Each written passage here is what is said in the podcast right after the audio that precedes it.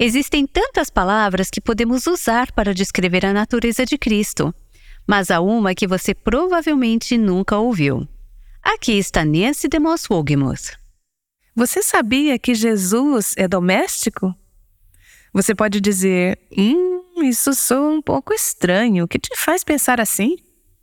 Jesus disse: Na casa de meu pai há muitas moradas. Se não fosse assim, eu lhes teria dito: Vou preparar-vos lugar. Este é o Aviva Nossos Corações com Nancy de Moss Wogemuth na voz de Renata Santos. Que pensamento incrível! Jesus está preparando uma casa para nós. O conhecimento de que Nosso Senhor está nos construindo um lugar deveria influenciar a forma como moldamos nossas casas hoje. Nancy vai explicar por quê em alguns minutos.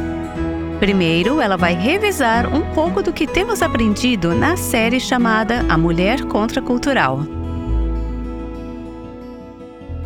Minha casa em Michigan está situada à beira de um rio.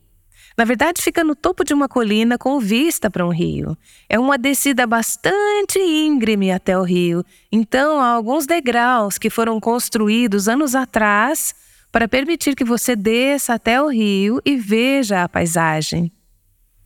Quando você está subindo esses degraus, eles são bastante íngremes e há um ponto intermediário que tem uma área de descanso, um banco. Já estive com pessoas que realmente precisaram aproveitar esse banco. Dava-se a chance de recuperar o fôlego e parar na metade do caminho para ver por onde você passou e ver o quanto falta para chegar ao topo.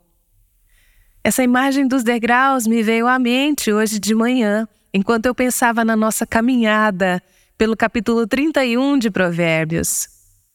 Passamos as últimas semanas falando sobre a primeira metade do capítulo 31 de Provérbios e vamos continuar subindo os degraus em direção à segunda metade. Antes de entrarmos na segunda parte, gostaria de te convidar a parar, sentar, recuperar o fôlego e assim poder olhar para trás e ver todos os degraus que já subimos até chegar aqui. Eu digo subida porque nós que estamos familiarizadas com Provérbios 31, e creio que a maioria de nós está, tendem a vê-lo como uma montanha que você tem que escalar. Quando você para e analisa pela primeira vez Provérbios 31, parece algo que você nunca conseguirá alcançar, como se fosse apenas um sonho impossível. Falamos sobre o fato de que duas coisas são verdadeiras neste trecho. A primeira é que nenhuma mulher pode ser como esta mulher. Se dependermos da nossa natureza ou esforços próprios, nunca teremos o coração, o desejo ou a habilidade de nos encaixarmos neste retrato. É preciso reconhecer que a nossa cultura completamente rejeita esse retrato. Quando começamos a falar sobre coisas como ser domésticas, sobre ser donas de casa, sobre sermos cuidadoras do lar, as palavras às vezes querem ficar entaladas na minha garganta, porque eu sou um produto, de certa forma, dessa geração toda e certamente fui exposta, como todas nós fomos, a uma forma de ensino e pensamento que equipara o valor ou o valor de uma mulher com o trabalho fora de casa.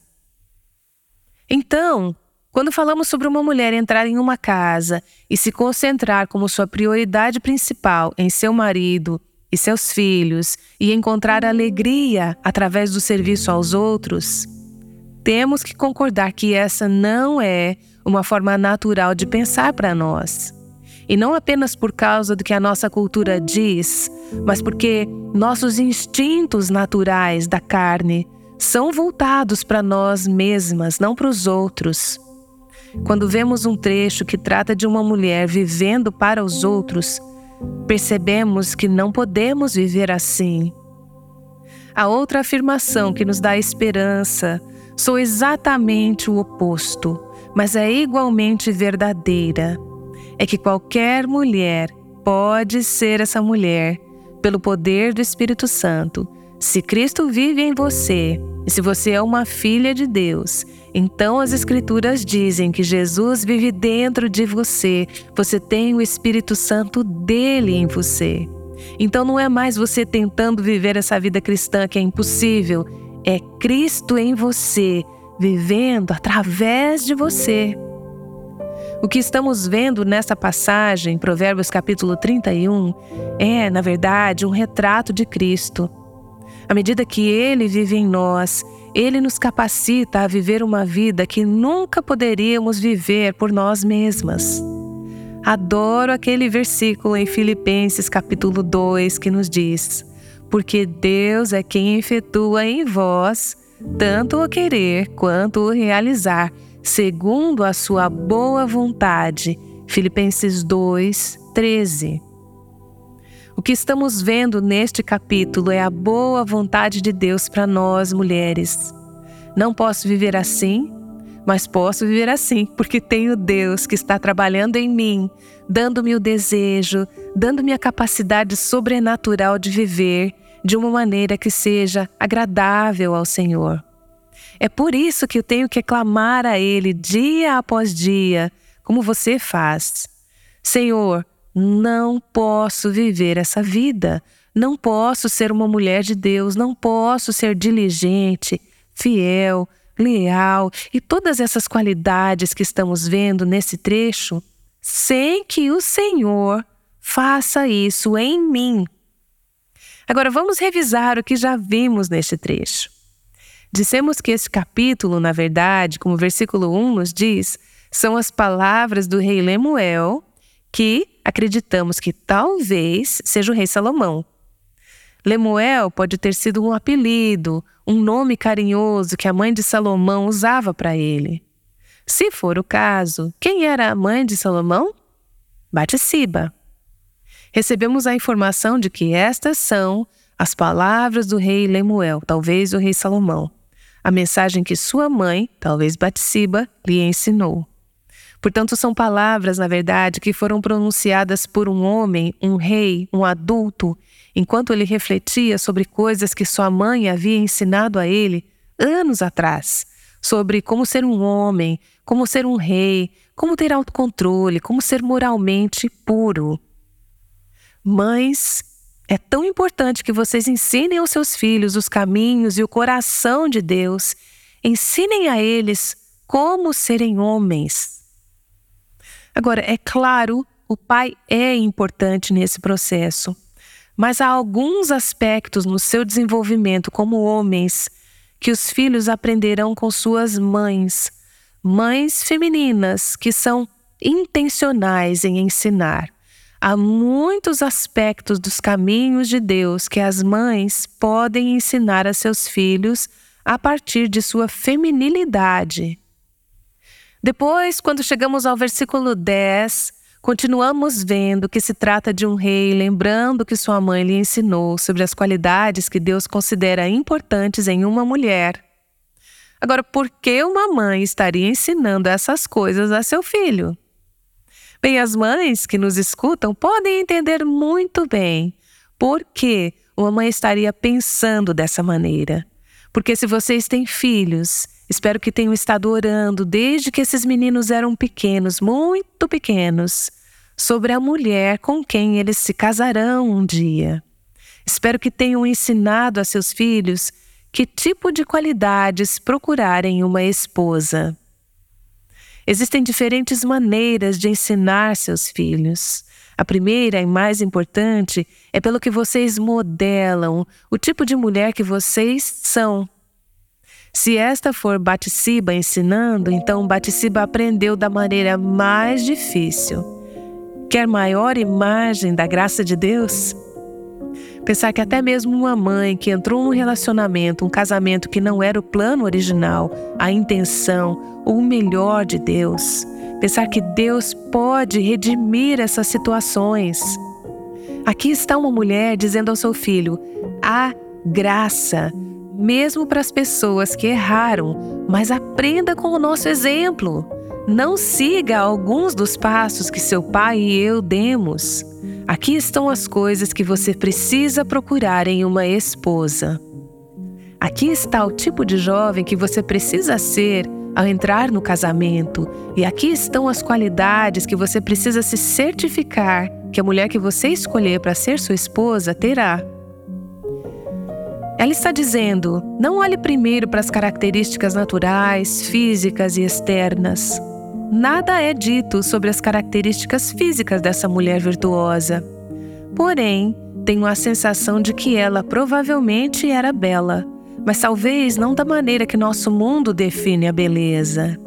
Ela é uma daquelas mulheres que tem uma beleza que vem de dentro, é de dentro para fora. Esse é o tipo de beleza que não desaparece, como veremos na segunda metade desse capítulo. É o tipo de beleza que fica mais bonita à medida que a mulher envelhece.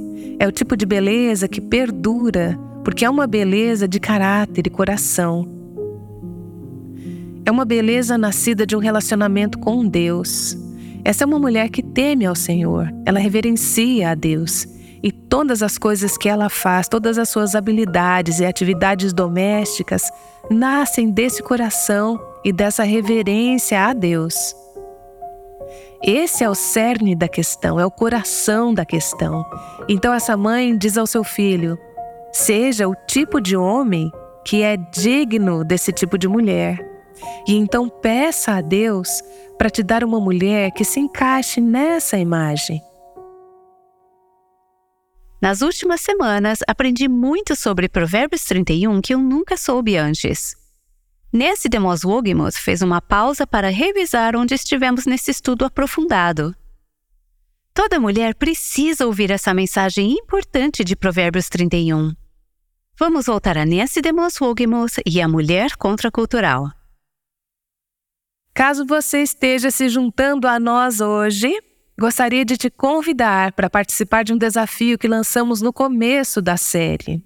Provérbios capítulo 31 tem 31 versículos e temos encorajado umas às outras a ler este capítulo todos os dias durante 31 dias, pedindo ao Senhor que Ele nos ensine o seu coração e os seus caminhos.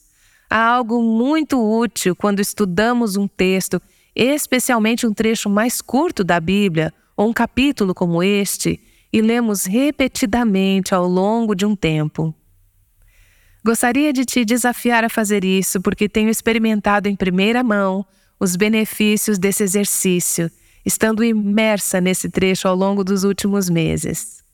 Ontem à noite e hoje cedo de manhã, o Senhor colocou um novo entendimento e discernimento em meu coração sobre este trecho. Você descobrirá ao ler um trecho repetidamente, pedindo ao Espírito Santo que te ensine e te mostre os caminhos dele, que Deus abrirá novos horizontes para o seu entendimento. Se você tem nos acompanhado nessas últimas semanas nesse estudo, você pode estar pensando: não consigo imaginar encontrar algo novo neste trecho além do que eu já aprendi. Mas é incrível como Deus continuará abrindo o seu entendimento da sua palavra, porque a palavra é viva, é poderosa, ela muda vidas. Você pode descobrir, como eu descobri em meus anos mais jovens, lendo este trecho, especialmente se você é uma mulher mais jovem ou uma nova cristã, que quando você lê esse trecho pela primeira vez, você pode se pegar pensando: Hum, acho que eu não gosto dessa mulher. Não consigo imaginar querer ser como essa mulher. Mas conforme você se aprofunda no trecho e examina outras passagens das Escrituras que se correlacionam com ele, você descobrirá que Deus começará a dar a você um coração para a essência dessa mulher. Tenha em mente, porém, que o aspecto notável dessa mulher não são todas as suas habilidades, não são todas as suas capacidades, não é o fato de que ela pode fiar lã e fazer fio a partir de matérias-primas de lã e linho e depois fazer roupas. Não é o fato de que ela moe seu próprio grão e faz o pão caseiro enquanto ainda está escuro pela manhã, que você talvez se pergunte: Será que por ir ao supermercado e comprar um pão isso faz de mim uma pecadora? Obviamente que não. Essas não são as coisas que representam o coração dessa mulher. São a maneira como ela vive o seu coração. O cerne do seu coração é que ela é uma mulher que teme o Senhor. Isso significa que ela tem um profundo temor de Deus em seu coração. Seu relacionamento com Deus está no cerne de seu coração. Ela vive por isso, por amor a Deus, pelo desejo de servi-lo e de ser agradável a Ele. Ela diz: Senhor, tu me fizeste uma mulher. O que significa ser uma mulher que teme ao Senhor e como isso é diferente de ser um homem que teme ao Senhor? Vemos que existem algumas qualidades que são distintamente femininas à medida que avançamos nesse trecho. Vemos uma divisão de trabalho aqui. Um homem tem a responsabilidade de sair e prover para sua família, ser o ganha-pão, idealmente, no plano de Deus. A mulher tem o chamado de ser uma trabalhadora em casa, idealmente, no plano de Deus. Ela deve estar gerenciando os recursos que o seu marido traz de volta para casa para cuidar de seu marido e de seus filhos. Agora, eu sei que algumas de vocês são solteiras e podem estar pensando: o que, que esse trecho tem a ver comigo então? Bem, de algumas maneiras, pelo menos, e deixe-me dizer, como uma mulher solteira por grande parte da minha vida, este trecho foi muito rico para mim. Em primeiro lugar, se houver a possibilidade ou a probabilidade de que você um dia se case, então seria sensato que você esteja em um processo de preparação Agora você pode não saber quando, ou se, com certeza, ou quem esse marido será. Mas se fosse eu, eu começaria dizendo: Senhor, como posso me preparar? Como posso aprender o coração de uma mulher virtuosa? Como posso cultivar esse tipo de coração? E como posso aprender os tipos de habilidades e capacidades para me ajudar a viver esse coração no contexto da minha casa? Você pode não ter crescido em uma casa onde teve um modelo dessas qualidades, seja você casada ou solteira. Cada vez mais, as mulheres cresceram em lares onde não tiveram modelos. Uma mulher me disse outro dia: meus pais tinham um casamento terrível. Após 23 anos, eles se divorciaram. Meus irmãos passaram por múltiplos divórcios. Ela disse: não tenho modelos. Como posso aprender a ser uma mulher de Deus? Bom, é por isso que temos o corpo de Cristo. E existem mulheres que sabem como ser mulheres de Deus, não de forma impecável, não perfeitamente. Elas ainda não chegaram lá. Mas encontre uma dessas mulheres. Peça a Deus para direcioná-la para uma mulher mais velha, uma mulher de Tito II, uma mulher que foi esposa e mãe Algumas de vocês, mulheres com filhos pequenos, vejo uma mulher aqui com um filho de dois anos e um de quatro anos, e tudo é novidade na sua vida. Novas fases na vida de seus filhos estão chegando. Eu te diria para encontrar uma mulher que tenha criado seus filhos e uma mulher que tenha feito isso do jeito de Deus e dizer: Você pode caminhar comigo e me ensinar? Alguns de vocês não têm ideia de como organizar seu dia, seu tempo, sua casa ou suas posses. E ainda assim você vê nesse trecho uma mulher que tem uma mente administrativa. Ela sabe como organizar o seu trabalho. Encontre uma mulher para te ajudar se você não sabe como fazer isso, se não é a sua área. Eu confesso que essa não é a minha área, então eu tive que ter pessoas ao meu redor que me ajudaram a aprender como gerenciar meu tempo, como gerenciar meu trabalho, como organizar e ordenar minha casa. Minha mãe trabalhou nisso comigo por tantos anos quando eu era criança pequena. Acho que ela deve ter pensado que nunca conseguiria fazer com que eu arrumasse meu quarto. Vou dizer que, mais ou menos hoje, eu mantenho minha casa arrumada, mas não veio naturalmente para mim. Eu tive que ter ajuda e alguém que caminhasse lado a lado comigo e me ensinasse como encontrar um lugar para as coisas e por que isso era importante. Permita-me dizer aqui, enquanto estamos falando sobre essa questão de ordem e porque é importante manter nossas casas em ordem. Eu encontrei um trecho em um livro de Susan Hunt, que é uma amiga minha e escreveu alguns livros maravilhosos sobre o que significa ser uma mulher de Deus. Este livro, em particular, se chama The True Woman, a verdadeira mulher, em tradução livre. Quero compartilhar com você uma ilustração de seu livro sobre por que essas coisas importam. Por que importa que aprendamos a manter nossas casas em ordem e por que importa que aprendamos a nos manter em ordem? Susan Hunt diz: Uma amiga minha estava discipulando uma jovem que era, na realidade, o caos em pessoa. Alguém aqui se sentiria qualificada nessa categoria? Algumas eu tenho certeza. Minha mãe diria que isso é o que eu seria chamada quando era jovem, um caos. Elas tinham trabalhado em cultivar as disciplinas de estudo da Bíblia, oração e memorização das Escrituras. Então, um dia, minha amiga disse a essa mulher mais jovem: Agora precisamos fazer algo em relação à sua casa. A mulher mais jovem ficou surpresa. E ela disse: Isso não importa. Meu marido é tão bagunceiro quanto eu. Nenhum de nós ficaria feliz sem a nossa bagunça e as crianças provavelmente pensariam que estão na casa errada. Mas a minha amiga persistiu. No domingo, o jovem marido conversou com minha amiga e a assegurou de que ele estava muito feliz e realmente preferia as coisas do jeito que estavam. Minha amiga, porém, persistiu.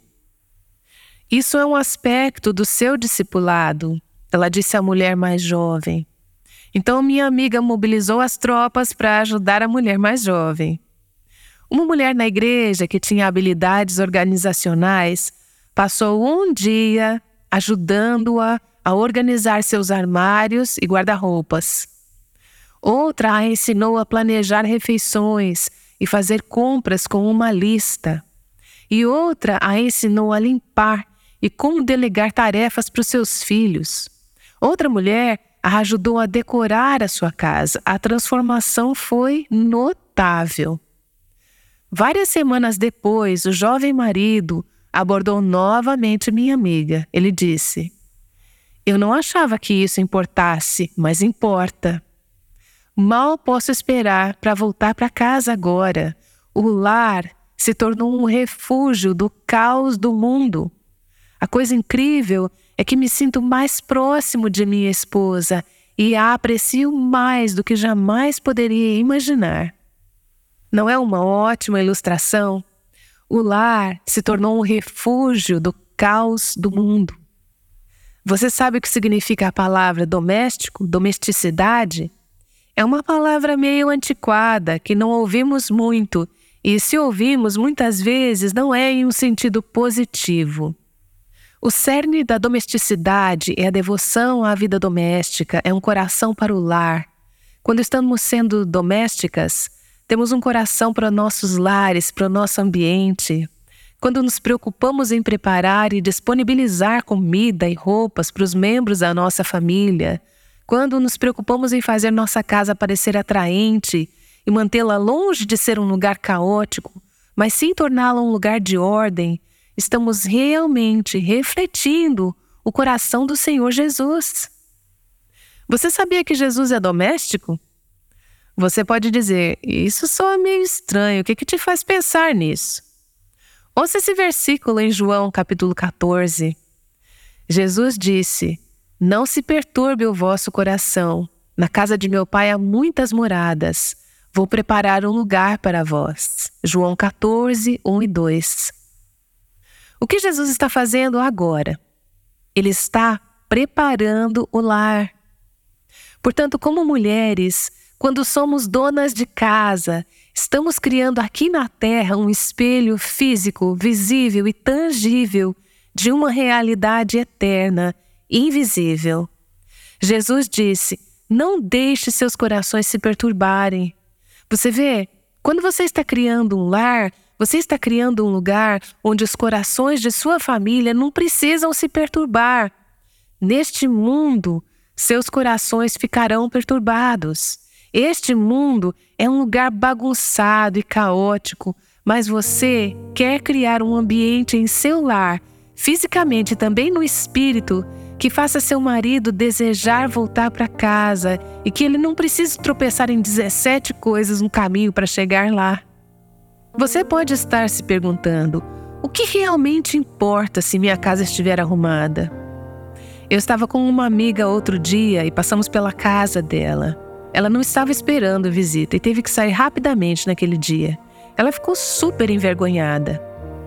Ela não está aqui, mas não se importaria que eu dissesse isso. A casa estava bagunçada e eu entendi que era uma mulher que normalmente não vivia assim. Há momentos. Se você tem filhos, haverá momentos em que a sua casa não estará completamente arrumada. Não estará toda em ordem, mas a pergunta é: você geralmente tem um ambiente que está em ordem, que reflete um coração em ordem, que não é caótico, que é um refúgio? Se você tem, então está mostrando aos seus filhos, ao seu marido, aos seus amigos e aos seus convidados algo que eles não podem ver agora. E isso é o que Deus está preparando, o que Cristo está preparando para nós no céu um lugar. Você está dizendo, eu quero que você tenha um vislumbre do que você pode experimentar na eternidade o coração de nosso Pai que está preparando um banquete de casamento para nós lá. Enquanto eu preparo a comida para você agora, estou te dando um gostinho do céu. Enquanto eu providencio roupas para você agora, seja feito em casa ou comprado na loja, mas enquanto eu cuido de suas necessidades de roupa, como minha família, estou te dando um vislumbre do céu onde estaremos vestidos de linho fino, e como você pode ser vestido espiritualmente com a justiça de Jesus Cristo. Você vê, através da nossa administração doméstica, damos àqueles que amamos uma imagem de Cristo, uma imagem do céu, um sabor de nosso verdadeiro lar. Você tem dado à sua família um sabor da eternidade? Nancy DeMoss Wogemuth explicou por que as tarefas que você enfrenta hoje são significativas. O ensinamento de hoje faz parte de uma série prática sobre Provérbios 31, chamada A Mulher Contracultural. Se você perdeu algum dos programas, pode ler as transcrições ou ouvir o áudio em nosso site www.avivanossoscoracóis.com. Além disso, ao visitar nosso site, você descobrirá maneiras de compartilhar a Viva Nossos Corações com outras mulheres que se beneficiariam das mensagens de Nancy. Bem, há dezenas de profissionais de marketing que fazem o trabalho deles para fazer você comprar por impulso.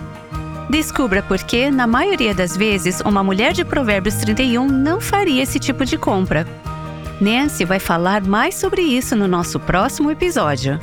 Esperamos por você aqui no Aviva Nossos Corações. O Aviva Nossos Corações é o ministério em língua portuguesa do Revival Hearts com Nancy DeMoss Wogemuth, chamando as mulheres à liberdade, à plenitude e à abundância em Cristo.